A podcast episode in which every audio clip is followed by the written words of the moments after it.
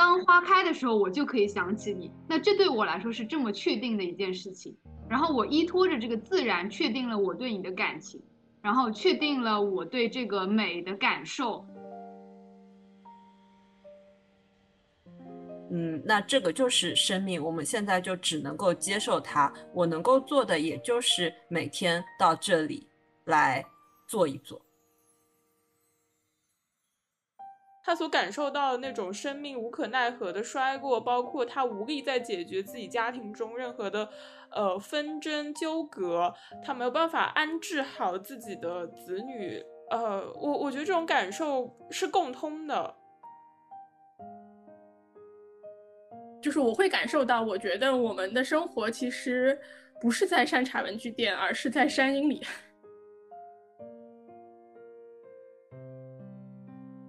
听众朋友们，大家好，欢迎收听新一期的活久见电台，我是 Miss 马，我是 AZ，我是 Never，我是峰峰。嗯，今天活久见电台讨论的书籍是日本作家川端康成的《山鹰》，就是川端康成身世非常的悲惨，他一岁的时候爸爸得了那个肺结核死了，然后两岁妈妈得了肺结核死了，十岁的时候姐姐得了热病死了，然后是由祖父母照顾长大的。然后他是在六十九岁的时候，以《雪国古都千纸鹤》三部代表获得了诺贝尔文学奖。在就是得诺贝尔奖，诺贝尔奖四年之后，以那个就是口含煤气罐的方式，呃，自杀去世的。然后今年是川端康成逝世五十周年，呃，所以我们选择了川端康成作为我们嗯，就是讨论的一本书。对川端康成，我。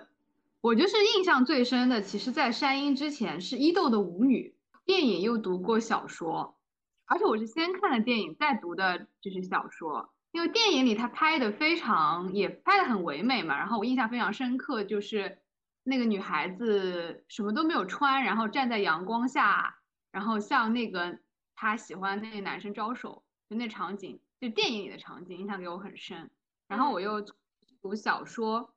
就是我觉得我对日本作家的第一个印象是川端康成给我的。我读完川端康成之后，就觉得可能日本作家就是像他这样，就是细腻，然后唯美，然后像樱花一样。是现在我重新读山鹰，可能又不太一样，因为伊豆的舞女是不是她还是比较早期的这个作品？啊，是的，是吗？伊豆的舞女是他最早的一部作品。这就是我跟川端康成所有的感觉吧。然后《雪国》和《古都》我也读过，但是我已经不太记得了，只是像留下了一些印象。读这个《山鹰》之前，其实我上一本读的川端康成的书是《古都》，然后是在去京都之前，然后感觉想要去呃进入一下那个日本都市或者说日本的古都的感受，所以就去读了。但是读完了以后，我印象最深的，好像和这个城市啊或者什么是没有太大的关系的。我印象最深的是，他讲的好像是一对双胞胎姐妹嘛，然后有一个妹妹还不知道姐姐，她是依靠伐木然后来为生的。然后我觉得他描写那个水杉树，包括怎么去砍那个水杉，然后从这一枝荡到那一枝，是给我留下非常深刻的印象的。后来我在日本的时候，然后看到有人真的在水杉树上就是工作，然后我想到的就是川端康成他笔下描写的。然后另一点给我留下印象的就是他去描绘他们和服上的那个带子，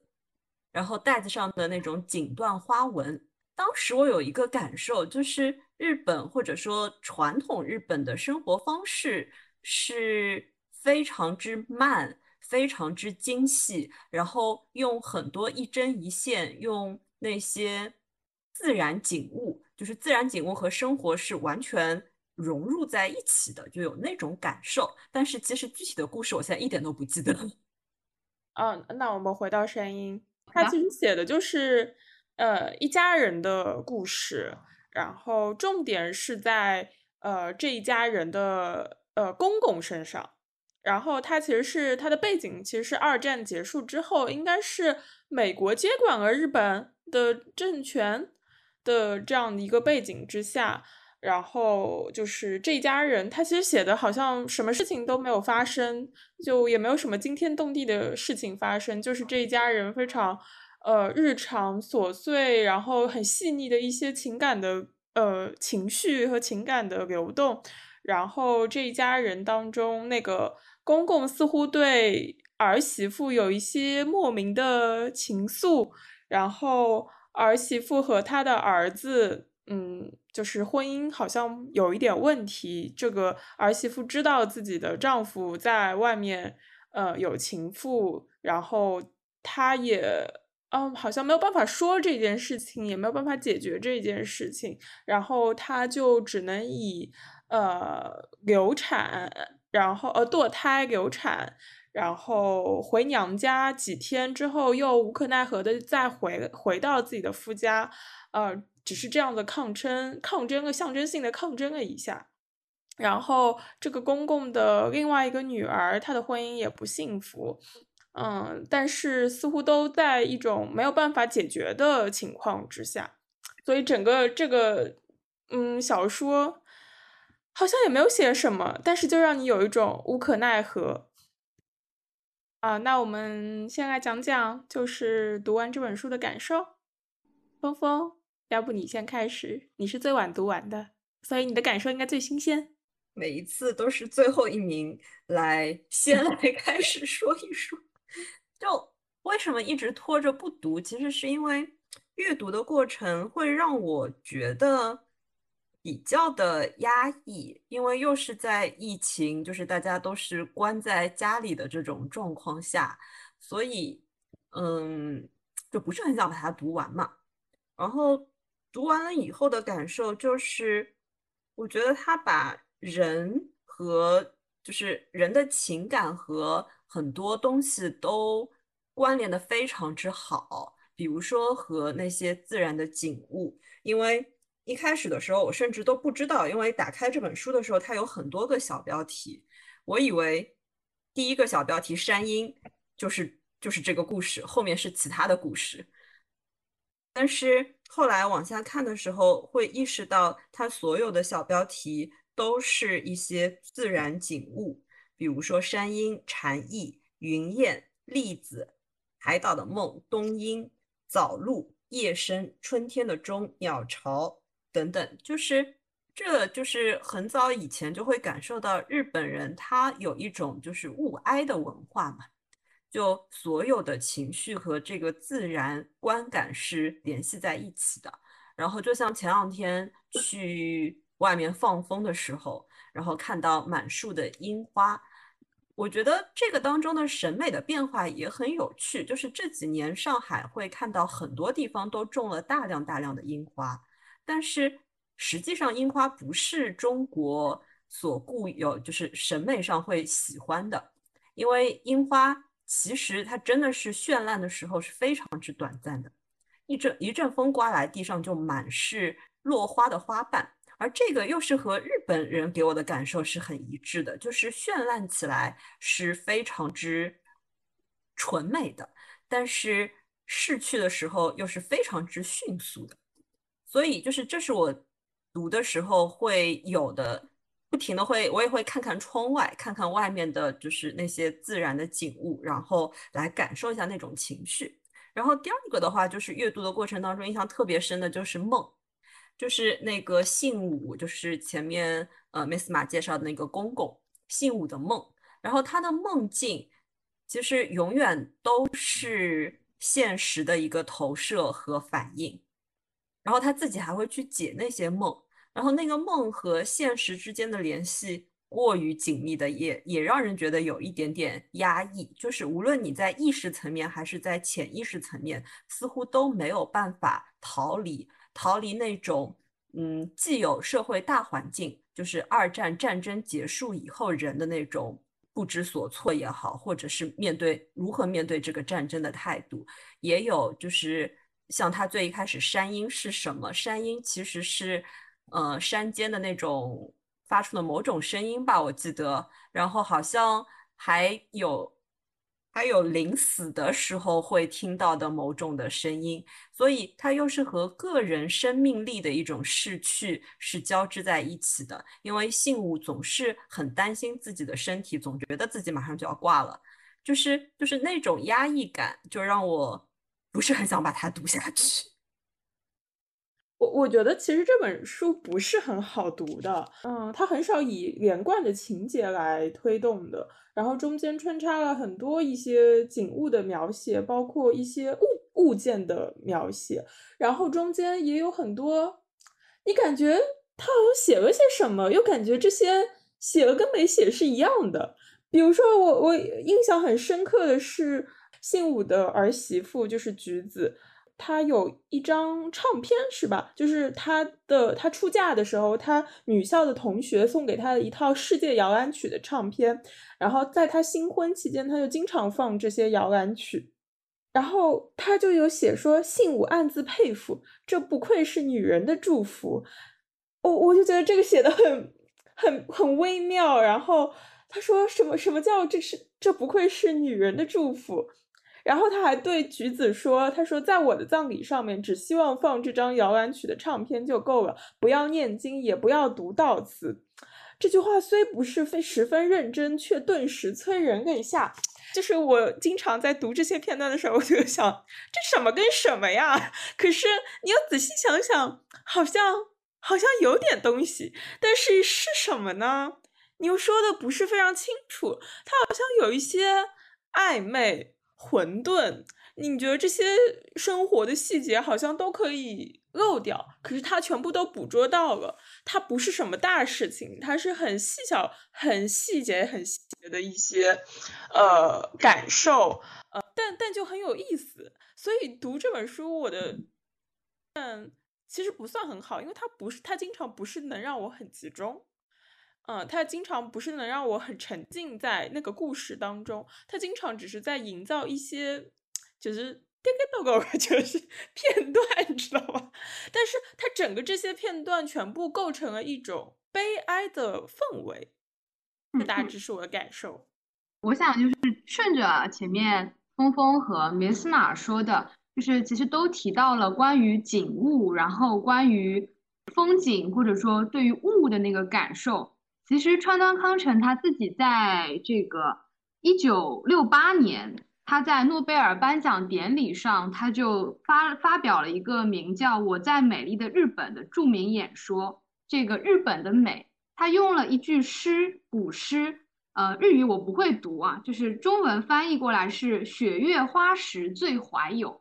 然后它原来是出自于白居易的那个“雪月花时最忆君”。嗯，就是，就是这是一种他认为的日本的美的核心和精髓。就是实际上，中国历史上对于日本产生最大影响的诗人，不是我们认为的李白或者杜甫，而是白居易。就是白居易的诗歌深刻的影响了日本的文学、日本的美学。然后，其实我们都。知道白居易和李白、杜甫的整个诗风是很不一样的。李白的诗是那样的雄浑壮阔，但是白居易的诗往往会着眼在那些细小的物件上，特别是这个“雪月花时最怀有”或者说“最忆君”。嗯，邵逸平老师他在解释这首诗的时候就说，啊，是复旦的一个中文系的教授，然后他是专门研究日本文学的。嗯，他就说这可能日本文。呃或者说美的核心就在于对于自然极为敏锐的感受和捕捉，就是每一次花开，每一次花谢，每一次月亮升起，每一片雪花落下，都有一种令人惊叹的美学包含在其中。而日本这个民族，或者说它的民族的文学和美学，会特别刻意的去捕捉这一点，所以他的小说其实就是会捕捉这些景物，比如说。嗯，山中的声音，或者那一棵肆意生长的樱花树。然后，嗯，前面讲到，呃，它不是以情节来推动整个小说发展的，所以它其实是以线性时间的流动来推动整本小说的进程。我觉得是他刻意设计的吧，就是正好是完整的一年，因为小说的开头是夏天已经走到尾声了，然后小说的结尾是秋天。啊，因为它讲到了秋天的那个鱼秋鱼，所以等于它就完成了一个时间上的四季的完整的发展，然后四季景物也就自然而然的全部流入到里面。然后前面匆匆讲了梦，对，然后其实我自己对那个梦也印象特别的深刻。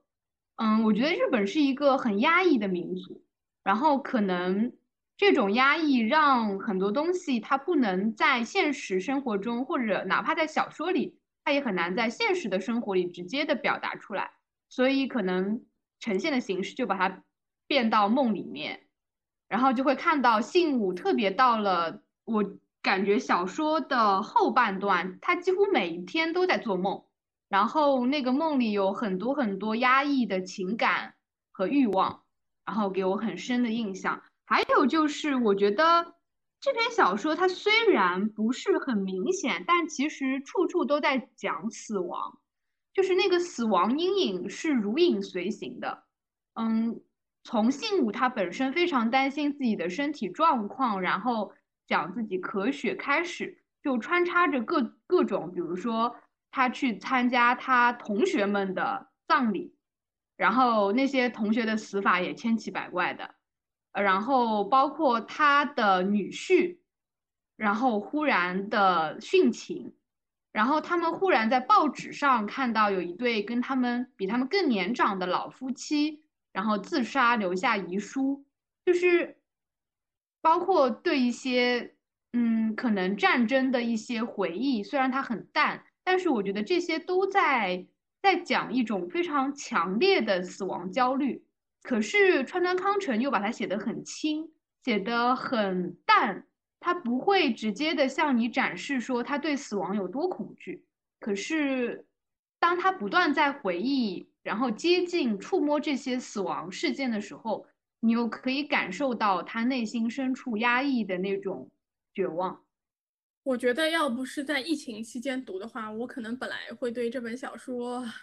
感受更好一点，因为我一直还蛮喜欢看日本小说的。我之前就是我每次都会在我心情不好的时候去阅读日本小说，因为日本小说最大的特点就是要不就是它就是侦探小说，就是让我看了很开心；还有一种类型就是日本小说是那种小确幸类型吧。我不知道你们有没有在这本看山鹰的时候。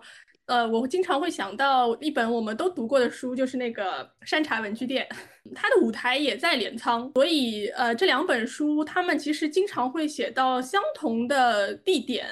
然后他们相同要去做的事情，比如说是呃过年的时候要去祭拜啊，甚至于书里面有相同那个茶，那个玉露茶，都是在两本书里面其实都出现过的。其实山茶文具店我读完也不久，我当时读完的时候，我对它的评价是，我觉得嗯，它就像日子就像水一般，然后好希望就活在山茶文具店的那个岁月里。但我这次看完山鹰之后，再加上现在的就是整体的上海的疫情，再加上最近。不断发生的，比如说东航的事件，比如说，嗯，就是从二零二二年开始之后，一次又一次的事件，就是我会感受到，我觉得我们的生活其实不是在山茶文具店，而是在山阴里。呃，我现在才理解，说所谓的像水一样的日子，其实不是山茶文具店的日子。而是川端康成笔下，就是我觉得日本人，刚才你们也讲了很多，就是对于日本文学的感受，或者是对于日本人他们呃对于事物嗯的理解，对于死亡的理解，这个其实我觉得是我们中国人很缺失的东西，就是中国人其实是很少去谈死亡的吧。然后呃之前我也刚才跟我朋友聊到，就是比如说为什么我们会对于疫情这么的防控，是因为其实我们非常重视生命，所以我们也非常回避死亡。然后每次死亡出现的时候，我们总是觉得这个事情非常的可怕，非常的沉重。呃，我们也会很快的去哀悼它，但是也希望它不要再出现在我们的生活里，对我们的生活产生影响。所以我觉得我们对于这些事情的耐受能力和承受能力都是很低的。可是这次由于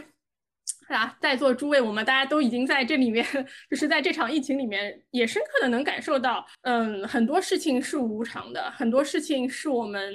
普通人根本没有办法去抵抗的。我所以我在看这本书的时候，我有一种深深的共鸣，就是我觉得我我以前读，如果我不在疫情期间我读这本书的话，我会有一种就是远方的哭声的感觉，就是我觉得呃确实很美好，它有一种。淡淡的哀愁。刚才 A B 说，就是觉得川端康成并没有这种哀伤和痛苦写得很重，呃，他是用很轻的笔去写的。可是我觉得他就是恰恰是这种轻轻描淡写当中，他让我感受到了更深刻的痛苦。因为我经常会看到，就是这个信物，他遇到很多事情的时候，他的那个描写方式是讲实讲实物，就是他们的对话，然后他会去描写一个景物，最后就是他讲一下他的心情。我觉得这个这个描写的手法非常的精妙，就是直指内心。就是我觉得经常我有一种读着读着就被戳了一刀的感觉。他经常会给我一种就是一下子让我看到了生活的真相，可是我又没有办法去。做任何的解决的感觉，就是你看里面所有的人物，其实都，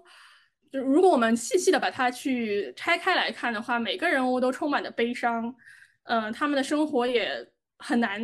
有什么进展。然后，即便是我觉得那个这个书里面不太好的那个儿子，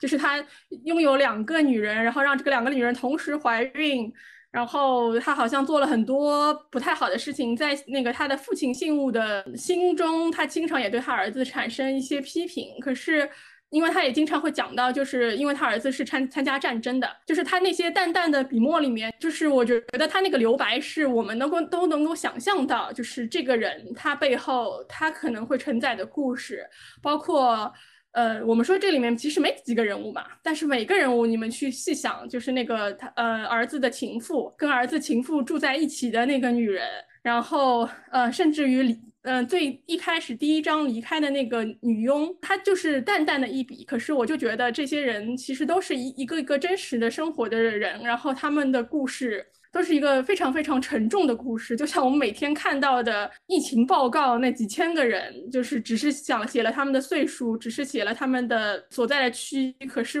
这个背后它代表的是什么？所以就是我觉得这本书可能在疫情期间看，确实有特别的意义，就是看完之后。我觉得这次我对于日本人有一些更深刻的理解，就是我觉得，因为他们确实是生活在岛国，然后如果你去想川端康成的生活，他刚刚他们就是战后那种无常，那种对于生命的毫无就是毫无把握，只有到我们现在，我可能才有一点点理解。确实，我们我觉得中国人还是活得很幸福的，就是我们已经很长时间都活在相对。小确幸的年代里，所以我们会这么喜欢山茶文具店，会觉得这样生活好像是习以为常的。可是，一旦山鹰响起的时候，我觉得我们就意识到自己其实山鹰时刻都在身边呀。那我觉得就是前面 Never 说到有一点很有意思，说山鹰是在我们身边。然后我觉得日本人对于山鹰，或者是对于那些。嗯，不确定对于那些灾难的理解，可能和我们真的是有所不同的。他们会好像可以把它划入到一个日常的生活当中。就比如说，嗯，那个信武，他的同学们就是真的是死法千奇百怪啊。书当中不停的在说到这些死亡，但是他们面对这些死亡的态度，我又觉得就把它当做了一种平常。我觉得，因为其实死亡太重了。我一开始看的时候，我有一点不是很适应，就是我会觉得这本书里面大家三观都不是特别正，不管怎么样，对吧？就是好像这个呃公公对于媳妇儿有这样子的一些莫名其妙的情愫，或者是他对于他的妻子的姐姐，就是宝子的姐姐，小时候嗯也有一些情愫，啊，甚至于他会讲说他其实觉得不喜欢他的女儿。因为他觉得他女儿长得还不如他老婆好看，他对于他女儿离了婚之后来到他家，其实他是有一种就是并没有非常的支持他，甚至于觉得这是一个累赘。就是你看的时候，你会觉得这很不像我们中国人会理解的感情，我们都会觉得，呃，那女儿。就是发生了这样的事情，回到家，那是不是家里人肯定是对他表示支持了，对吧？这是我们中国人非常理解的一种一种一种感情，就是家人之间的互相理解和支持，家是你最后的港湾。但是你会看这个里面这个关系，就好像都很奇怪。然后什么媳妇儿，呃，怀孕去流产，然后他那个他老婆的态度也觉，我觉得他那个婆婆的态度也有一些奇奇怪怪，也不是说那种哎呀怎么会发生这样的事情，我们是不是应该去批评我们的儿子？他也没有是这样子的，就是他们都是很很很暧昧。但我看着看着，我就有点理解，就是因为就是在巨大的无常面前，这个道德感就不是很重要。我觉得道德感是在很长的生活中才需要的。可是，在在那种时那个时代里面，好像这个原来的那些规则和东西就消失了。然后包括就是峰峰提刚刚提到的那个，嗯，就是他那些老同学的奇怪的死法，什么什么拔头拔白头发死的，然后还有什么就是带着年轻女子去温泉酒店，老同学之间还传为美谈，就觉得啊这个事情好像也很。香艳的感觉，然后包括他的他的儿子很多的态度，但是你看着看着，你会觉得就是信武他其实经常也会说嘛，他其实会承认这些奇怪的念头，而且他对于自己的这些念头并没有特别多的自我评判。嗯，我觉得 Never 前面说这流水的日子，它确实不是山茶文具店，它是它是山阴，它是一种无可奈何，然后一种流逝。我觉得日本人好厉害，就是他能从这样子的哀伤之中体会出美来，然后在这种美之中感到陶醉，然后有一种自虐的感觉。就是我经常对日本人的一个感受，就是 他们真的很自虐。比如说，就是山音当中，他还有讲到的那个面具，我会觉得，就是日本的那些，包括那些物品、那些艺术品，就是它里面特别去描绘过那个面具。就是说，那个面具从不同的角度看，都能看出它是活的。又讲到，就是无论是信武的办公室的那个女职员英子，还是他的那个儿媳妇菊子，其实都戴过那个面具。然后我又会有一种感觉，就是面具的那种永恒性和他们这两个女子那种的卑微，或者说有一种不存在感，就是有一个非常诡异的关联。就似乎他们因为太不确定了，所以他们会去追求那些好像会传世、好像会永恒的那些物。我觉得就是是因为他们太不确定了。他不是一直在讲说，就是幸福是一个疏忽而呃疏忽之间的事情，幸福是没有办法把握的。就是因为他们太不确定了，所以他们才能够写出像山茶文具店这样的东西，所以我们才能够在他们的艺术作品里面、他们的文学里面去感受到他们对于这种美的极致的追求。然后也同时能感受到他们对于，就是他们这种极致的丧。我经常在看他们的文学的时候，会觉得就是怎么会这么的细致。然后他们经常会自杀，这个自杀的理由，我经常会觉得至于吧。但是后来就是看完之后，又会觉得，就是好像是。是可以的，就是因为他们把死这件事情也也看成了一个最后的一个艺术品的完成，就包括他们，因为我们都知道那个切腹的仪式是需要非常非常郑重的，是比如说他要用什么样的刀，然后最后就是要另外一个人帮你去，就是那个叫什么切磋还是什么东西，就是他要他把这个东西作为一个非常完整的仪式来看待，但我们中国人的讲法其实就是未知生焉知死嘛。所以我们其实是很很很很少去讲这些事情的，而且我们最我们最在意的可能还是家族的传承和就是什么文化的传承。这个确实还是我们所谓的天朝上国的一种文化的底气和自信。哦，我我前面听 Never 讲的时候，突然感觉到山鹰和啊山茶文具店和山鹰其实是一体两面的，就是同样在这样嗯可能是资源稀缺，然后。不稳定、不确定的背景之下，呃，也许一群人去去追求那些可以抓得到的，然后呃具体的能够感受到的小小的幸福，呃，来让自己稳定下来。就是只有这些可能是可以确定的啊。还有一些人就是去感受那样流水的日子，然后在这种哀伤和不确定当中去稳定下来。对啊，所以就是今天早上我还在和一个朋友说起，我说他问我今天会干嘛，我说今天下午我们还是会在线讨论的。然后我给他说的一句话就是在目前的不确定下，我们只能够抓住这些小小的确定，按照原来的计划继续来做这件事情。我现在又觉得就是很能够理解为什么他们会这么的欣赏自然，就是这个雪月花时最忆君，因为。春天到了，花一定会开，然后冬天到了，雪就会落下。这个是这个自然是最确定的事情了。然后当花开的时候，我就可以想起你。那这对我来说是这么确定的一件事情。然后我依托着这个自然，确定了我对你的感情，然后确定了我对这个美的感受。这个时候，我突然明白为什么大家会说“逝者如斯夫，不舍昼夜”这句话，就是它变成了一句名句。就过去我不理解，就我觉得，就是我不是就是说了句废话，说了句听君一席话如听一席话的话，就是只是因为哦，就是如果我在我在川上说啊，你看这流水。就是不舍昼夜，就别人不会觉得哦好厉害，但是因为是孔子站在川上说不舍昼夜，所以很厉害。但现在我能感觉到他的微言大义，就包括说书当中不是他还讲到了一只什么鸟，我忘记鸢，嗯，对，然后就是他的那个去年也来，今年也来，在他们看来就好像是同一只。然后这只渊似乎也和他们就是就建立了那种联系。我突然突然翻到，就是大家还记得，就是信信武的外孙女离子，就是她想要去想要一件和服，然后她看到别人穿漂亮的和服，她就要去抢，就是就是去抓那个小姑娘的袖子，然后差点害那个小姑娘被车撞了。然后他就说，他就说，女孩子纵令年幼，看到别人别家孩子穿漂亮的和服，就那样想要吗？就我能感觉到，就是我在看这本书的时候，一开始信武和修一不就出场了吗？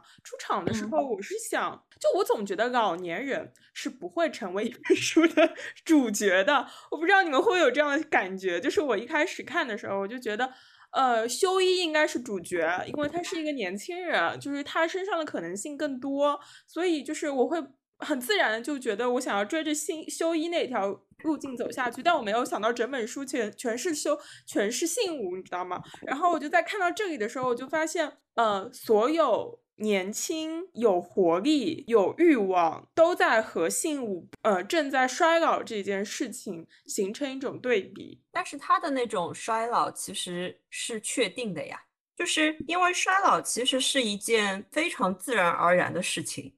它也是一个非常确定的一个过程。最一开始信物的出场就让我会觉得说，嗯，他到底在问的是什么？那个女佣那个名字，然后好像她就是不记得了很多的事情，嗯，甚至到后来他都不记得就是到底怎么样去系自己的那个领带，但是后来他又又会带了，又会系了。就是我觉得在这个历程当中，我们其实作为还是相对年轻的人啊，其实是很难真正的去理解一个生命力在不断逝去的人，他心中到底。渴望或者是他念想的是什么？然后我觉得这本书还是会把我们带入到他的那种感受当中，就是通过他不断的去看周围的事物，然后和周围的那些特别既有有一些是人的生命力，有一些是物或者是。自然的生命力不断建立联系的，比如说信武和橘子不是去了一趟逛了公园嘛？去了御苑，然后当中就会写到说，在那里有很多的一对一对的年轻的情侣，然后信武特别欣赏的、特别喜欢的其实是那种就是一棵树，然后那棵树长得是非常自然的。他很希望这个树是能够不受到任何的阻碍，然后能够好好的长下去，就好像他家门前的那一棵樱花树，他觉得就会受到下面八角金盘的影响，然后就长得不够好。他很希望通过这些外物、这些外界的有生命力的东西，似乎在延续自己的生命一样。对，所以我觉得就是。信武对于自己媳妇的这种微妙的情愫，某种程度上是在用他的年轻和美丽来温存自己的快要熄灭的那个火光。但是这个时候我就会想，就他们 这个媳妇和公公之间不是单箭头的，这个媳妇也非常的依赖着公公，他甚至说。好像就是，即使他跟秀一离婚了，他也还是想跟公公住在一起，是不是？是是，他说我还是想要这样子来 侍奉你。对对对，就这一点上，我就会觉得有点奇怪，这好像不是中国人可以理解的 一个部分。我倒觉得还可以，因为就是把它放在日本这样子的一个语境下，其实橘子和就是修一的那个情妇娟子。是某种的反面的一种对照和对应嘛？因为你看他们差不多是同时怀孕的，然后一个说出于一种道德上的洁癖，然后把这个孩子给打了，然后另一个说就是我就说这不是你的孩子，我不管怎么样我要生下这个孩子，我可以自己独立的来进行一个生活，然后又讲到说像橘子她是家里面的老幺，是就是最小的女儿。所以就是有一种被宠溺长大，然后特别依恋于长辈的那种感觉，然后再结合你看橘子每一天在做的事情，它当中有一句话就是讲到了说，自从那个女佣家里面不再有女佣，然后橘子就要每天都是第一个起床，然后甚至信武会说到，就是他对于橘子其实也有那种的体谅在。就既有对于他的那种有点暧昧的，或者说对于小女儿或者对于美丽的女孩的那种情感，但是他也有那种体谅，就是那冬天的时候我就不要那么早起来，我那么早起来的话，他也要起得更早。然后他们经常在借着报纸上的一些新闻在讨论自己的那种感受。我觉得对于橘子来说，其实他也没有真的被好好的爱过。所以就是在他和这个公公在和信武的这个交流的过程当中，其实他也感受到了某种的爱意在，所以他会建立这种情感的联系。这种情感的联系，嗯，倒不是说我一定要服侍你，或者是我要成为你的什么什么人，而是在和你的那种非常稳定的关联当中，我也会稳定的得到你的一个回应，然后这种感受对他来说是非常之美好的。就是我还没有看，我还没有读过其他的文学，是一个老人的视角，就是就是来展开的，就是他是一个完全的主人公。你没有读到过其他，就是哦，《老人与海》，在一个老人啊，对他是一个有力量的搏击，对对对对对，他好像完全是完全是反面，就是不一样的那个感觉。但是我会觉得，但他们说海明威跟。川端康成是同一年出生，但都是自杀。就是海明威的，你不觉得海明威的力量也是一种伪装吗？不知道呀，除了除了小学时候读过《老人与海》，就再也没有读过他的东西。因为他是那个呀，他就是他晚年的时候，他有很多病痛，然后他阳痿嘛，所以就是男性对于这个东西他是很难接受，所以他一定要写就是力量 来掩饰他对于这个。这些老去和死亡的恐惧，我觉得就是大家对于老去的态度是不一样的呀。美国人是不能接受这些的呀。那我觉得川端康成可能更更坦诚一些，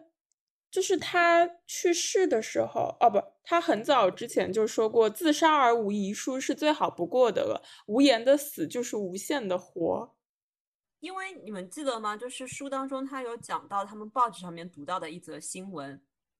就是讲有一个老人和他的妻子一道去死了，自杀，然后嗯，对，然后自杀，然后然后他里面还特别讲到一点，就是他问他说妻子没有留下遗书吗？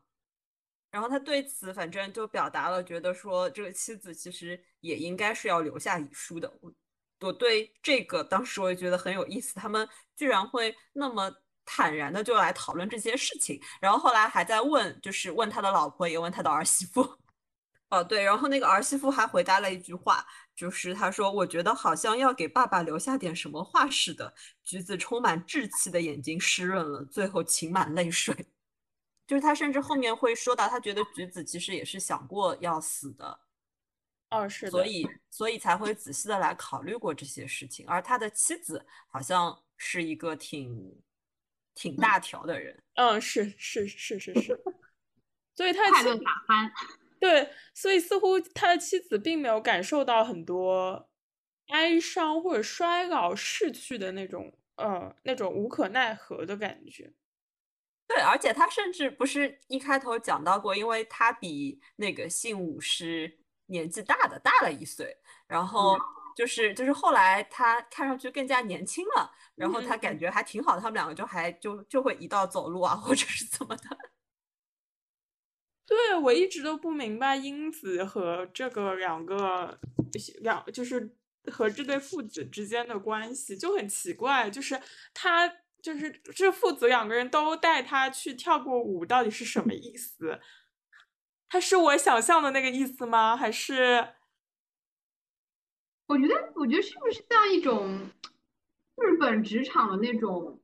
文化，是吧？对，潜规则就是，特别是那个时代，就是如果一个年轻的女孩子你过来上班，然后你的上司和上上司他都是男的，可能就会有这种文化。因为其实现在我觉得还是有的呀，就是在日本、韩国都会有这种啊，就是可能现在不是跳舞，就是一起去喝酒啊，或者这种类似的。嗯嗯，卷进这两个父子的某些关系里面，比如他还认识了修一的情妇。可是他为什么要去探修一的情妇呢？第一次难道不是修一带他去的吗？对，是修一带他去的，修一带他去的。然后他可能觉得修一不灵，这两个女的蛮灵的。为什么要带他去呢？好奇怪啊，我不是很懂。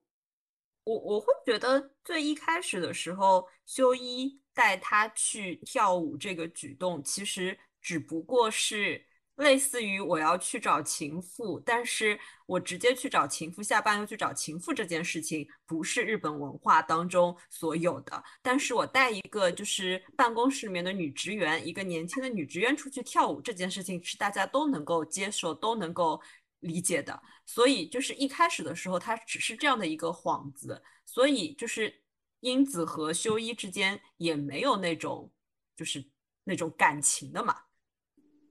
然后因为在舞场上面就认识了，就是就是修一带他去的目的还是要会自己的情人呀，然后他们就认识了呀。我觉得这个是一个开端，但是我会觉得。比较奇怪的是，信武和英子的关系，以及英子她后来会怀有的那种 责任感。嗯嗯嗯，就是他说，你看，他只是远远的见到过橘子一眼，然后就会对他产生无限的 同情。嗯嗯，对，然后他就会插入，就是插手到他们家庭的这些事物当中，而这个做法其实。是非常越界，无论在传统社会还是在现代社会。嗯，是啊，所以我就我就不是很懂啊。而且，其实他的出场，他一开始为什么会成为就是信武的这个办事员？这个过程他也讲到了，就是他就说到，其实这是他的同学的女儿的同学。就是他当时还讲到一个很小的细节，我觉得这种细节都是我们就是现在就是会觉得，嗯，他为什么会这么写？他这么写就因为他是在意的，因为他就说到，如果是就是那个女儿的妈妈，也就是他同学的老婆来写这个介绍信，他会觉得会正常很多，会好很多。但是居然是他女儿直接来写，这个时候其实也有一种我自己读的时候，我会觉得他是不是也隐含了一种日本。既有的那种传统社会的社会秩序是在崩塌当中的，然后年轻的一代其实已经不再遵循老一代所遵循的那些呃礼节啊、仪式啊，或者是他们在乎的那些东西了。嗯，就是我会隐隐的会有这种感受，但是但是我又觉得英子就是后面做的那些事情，包括说呃信武让他说，那你带我去一下他情人的家。然后包括说后来他嗯离职了以后还要去通风报信说那个情人怀孕了等等，就是这一切都会让我觉得英子的做法很奇怪，就是他好像觉得他对这对父子好像是有某种责任一样。嗯嗯嗯，我觉得他可能是不是觉得这些事情某种程度上是因他而起的。因为她一开始是那个被当做借口的 女子吗？嗯，我不知道呀。就是这个这这个这本小说也有很多我是读不太懂的地方的。我觉得这个其实也跟刚才我们讲到的，就是死亡观念有一点类似。就是呃，还有一个就是我们一直很看重日本的文化里面，我们就会觉得他们的仪式感是特别就是。是保留至今的嘛？甚至于是呃，我就是有很多中华民族传统的一些仪式，他们都还保留着。嗯，这个也可以引申到我们看山茶文具店的时候，你看他们还在写信，对吧？然后他们什么过年的时候还要去祭拜，他们还要什么在特定的时节喝某种茶，嗯，就是会会会感觉到感觉到他们非常的庄重，包括他们什么要尊敬他人的时候要写什么平假名、片假名，什么就是要用敬语之类的。那这些东西好像中国的传统社会都已经失落了。但我自己看这本书的时候，我就会感觉到，嗯，就是这种所谓的这种仪式感的背后，嗯，它隐它隐秘着非常多的，嗯，非仪式感的东西。信武去找娟子，就是当时娟子说她怀孕了，然后信武去找她，然后跟她说，嗯，希望她不要把孩子生下来。然后娟子就说，反正孩子也不是修一的，那我还是要把孩子生下来。然后然后结束了，结束之后。他想到了他曾经去就是跟什么两个歌舞伎玩乐的故事，所以就是这个爸爸吧，他的生活就是不如我们想象中的这么的正派呀。就是所以什么他跟什么英子这种，就是我觉得其实，在所谓的这些呃我们看上去非常好的这种庄重的仪式感背后，日本人过着另外一种我们想象不出的快乐生活。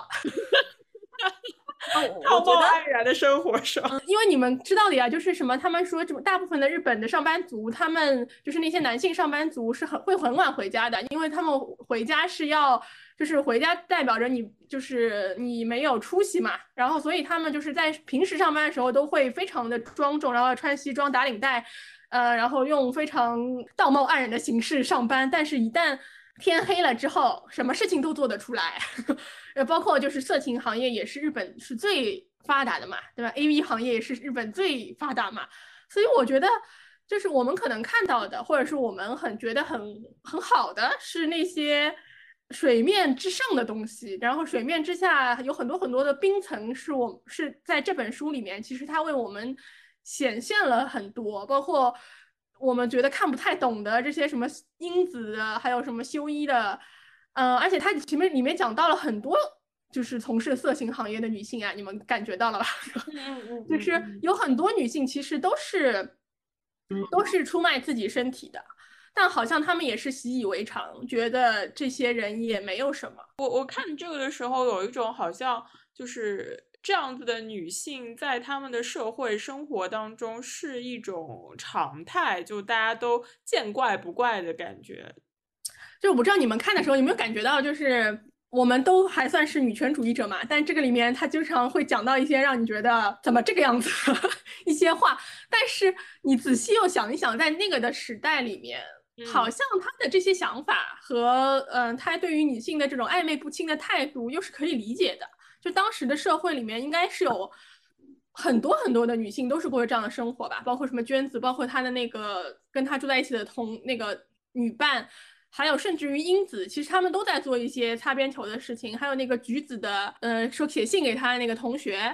他不是橘子后来也说嘛，他是去打胎，但是他没有结婚。然后包括他们在电车上遇到的那个打扮很入时的女性，修一也说她就是做，嗯，从从事色情行业。我就是觉得里面大概除了宝子之外，其他的大部分女性都是。都是有过一些这些行为的。宝子其实也很奇怪啊，就是当她姐姐死了以后，啊，是的，是的，是的，然后要一心要去做填房。我觉得整个的日本社会的女性好像就是某种某种附庸，或者是他们嗯去男性们去排解他们日常的哀伤的一种工具的感觉的，就是没有一个女性是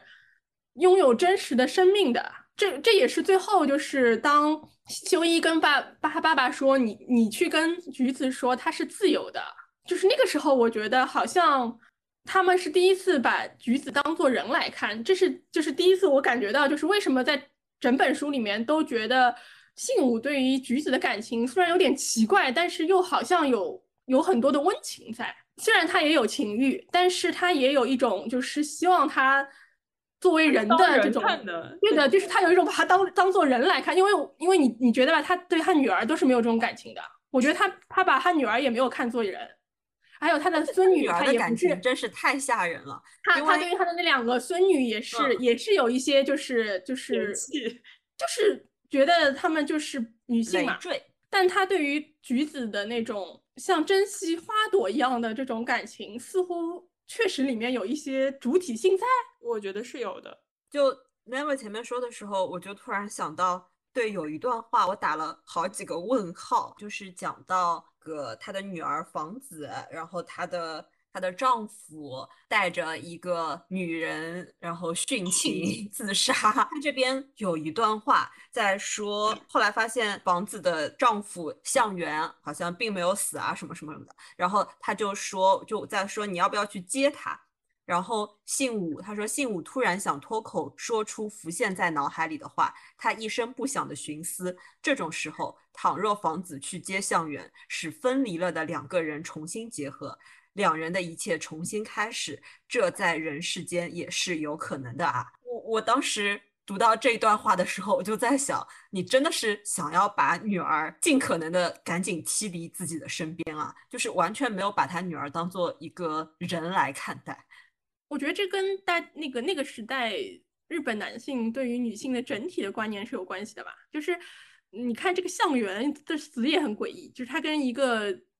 妓女一起对殉情嘛。嗯，然后还有一个谁是也是有个作家是就是太宰治，也是经常跟妓女一起邀就是一起邀约他们殉情的嘛，你们记得吗？一起经常邀约殉情哦，对，就是经常被死蛮成，后来最后 终于死成了。我第一次看的时候，我以我以为就是他们很相爱，他们才会一起殉情。但是我看到这里的时候，我就会觉得，就是这些男的吧，他们有一种就是带一个人一起走的感觉，也不是说真的是说这跟这个女的有多相对爱，。就是它里面其实这本书里面就讲到过的，讲那个向元，然后说他因为喝的是常规的一个毒药，然后他其实后来没有死成，但是那个他带着的那个妓女死了嘛。然后，太宰治也是这个样子的，好像。然后书里面好像就讲到过一句，就是类似于说他是欺骗了那个女的，然后为她而死了。然后，对，我就觉得可能是不是在那个时代，就是大家整体的对于女性，就是说，就是一个工具，或者是可以就是带来带去陪葬，甚至就继续伺候我的一个人。一个点缀。对，然后我，然后我会觉得他对所有的女的，除了橘子啊，你们前面在聊的时候，我总觉得就是他对橘子那个那个温情和爱慕，是不是很多程度上也是因为橘子长得比较美？因为和像他的那个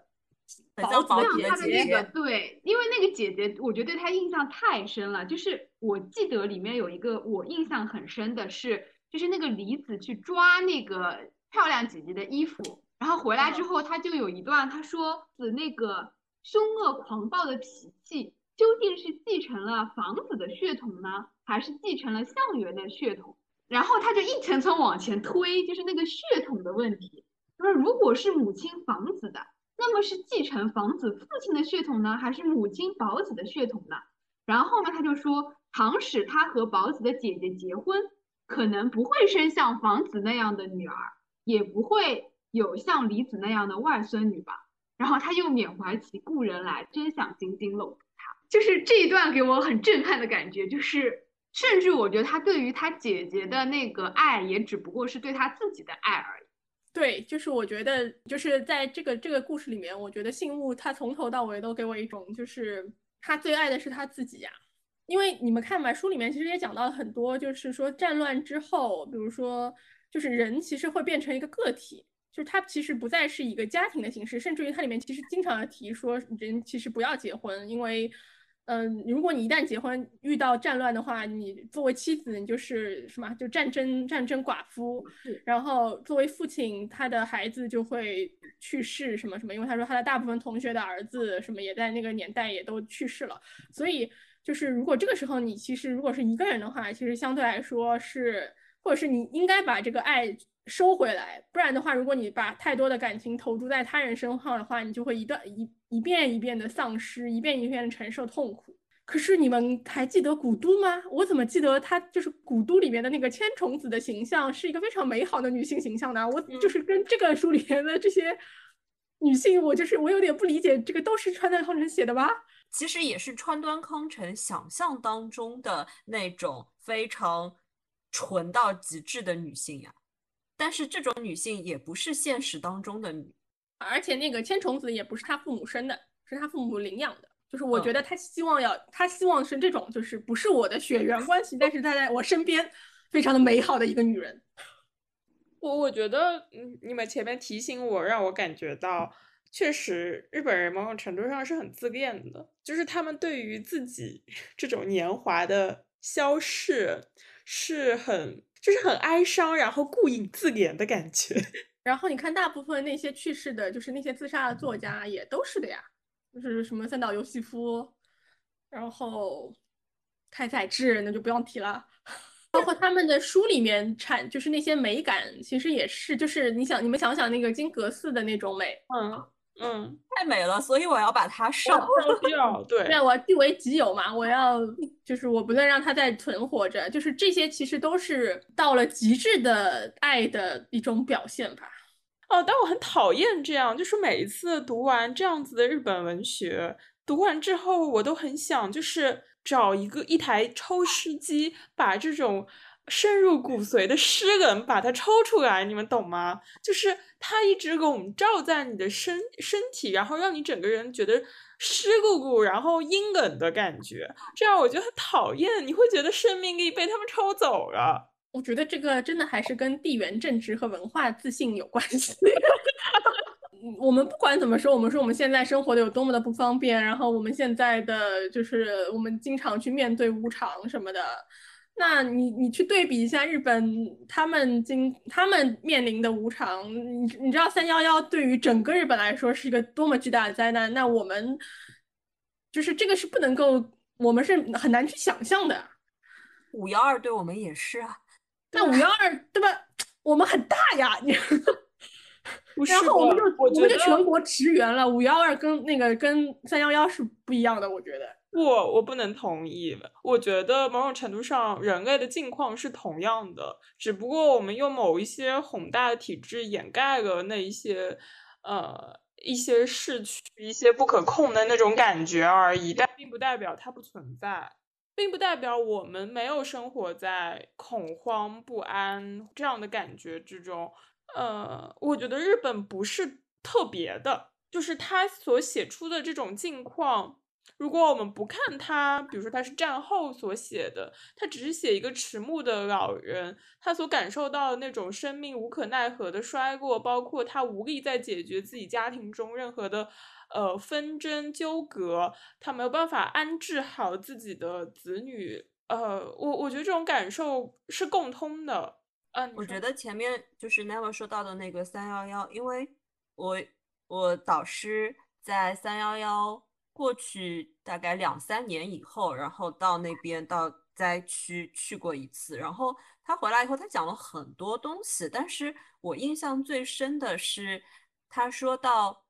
他到当时被海啸淹过的地方，然后那边其实是一个高地，然后高地面向海湾的那一面有一个长椅，长椅上他去了两次，两次都看到有一个老人坐在那里。然后第二次的时候，他就上前去和那个老人攀谈了，然后那个老人就说，他们家里面所有的人除了他都在海啸当中失去了生命。然后现在就是政府给他们换了一个住的地方，然后但是他每天下午都会来到这里。我导师问他说：“那你会不会觉得很难过？”然后他说：“那个老人表情非常的平静，意思就是说，嗯，那这个就是生命，我们现在就只能够接受它。我能够做的也就是每天到这里来坐一坐。就我觉得。”面对那种无常，日本确实是因为它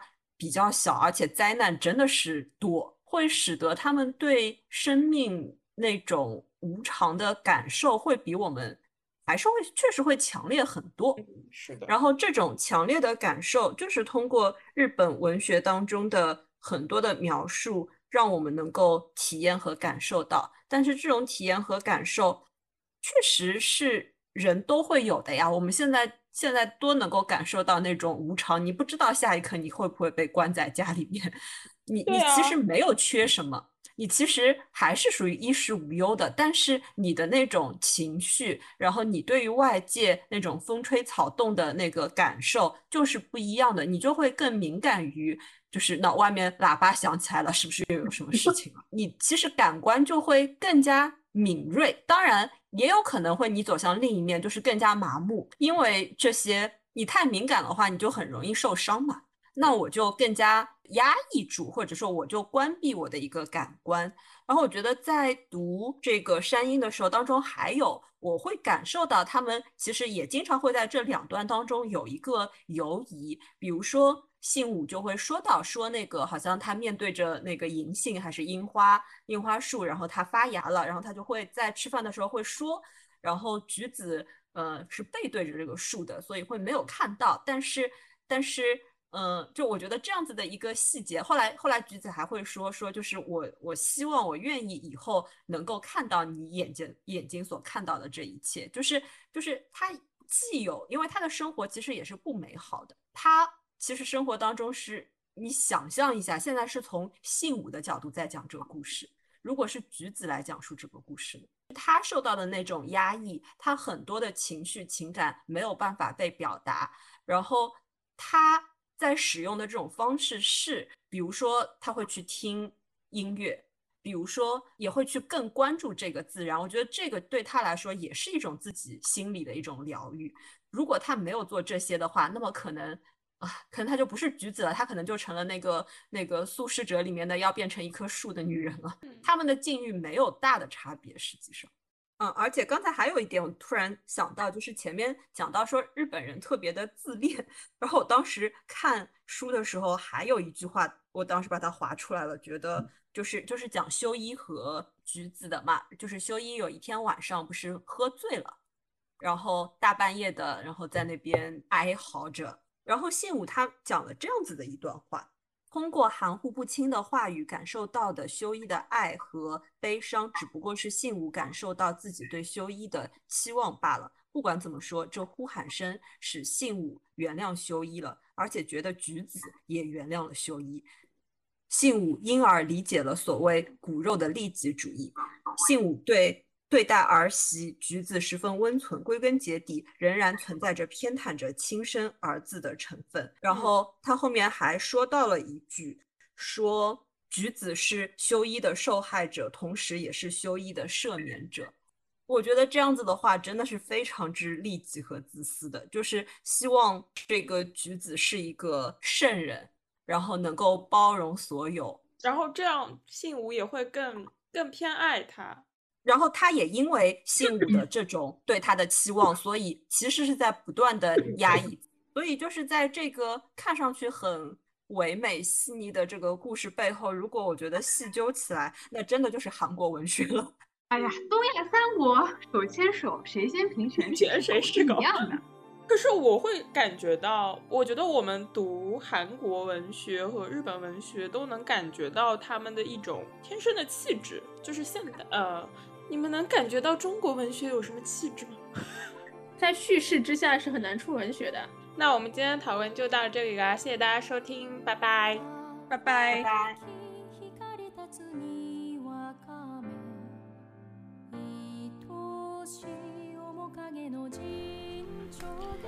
感谢收听活久见电台，你可以在喜马拉雅、小宇宙。Podcast Spotify 搜索“活久见电台”，关注我们，也可以搜索微信公众号“一颗赛艇 YKST” 收听节目。祝你早安、午安、晚安。